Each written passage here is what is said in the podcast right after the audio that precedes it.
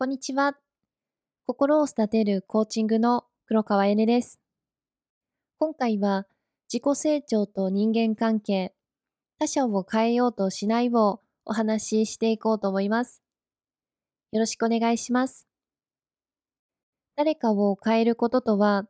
他人を自分の理想像や期待に合わせることを指します。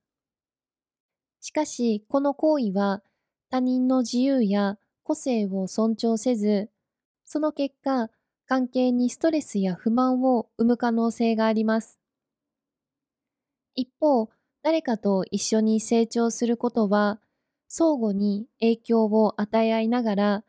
お互いが自己成長を追求することを意味します。このプロセスでは、一緒にいることでお互いが向上し、お互いの存在がよりいい自己を引き出す結果を生むことができます。他人のために自分自身を捨てることは自己否定につながり、それは自分を大切にしたり、自己尊重を失うことを意味します。心を育てるコーチングは、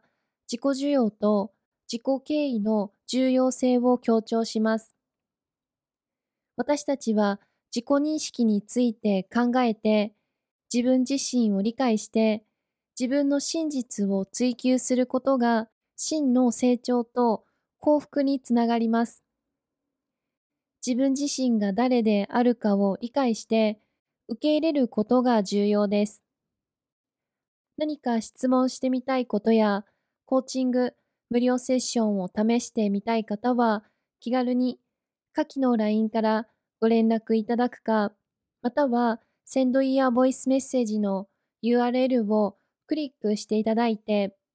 インスタグラムマークからインスタグラムへ移動していただいて、DM からご連絡いただければ、私が直接返答させていただきます。よろしくお願いいたします。今日もいい日です。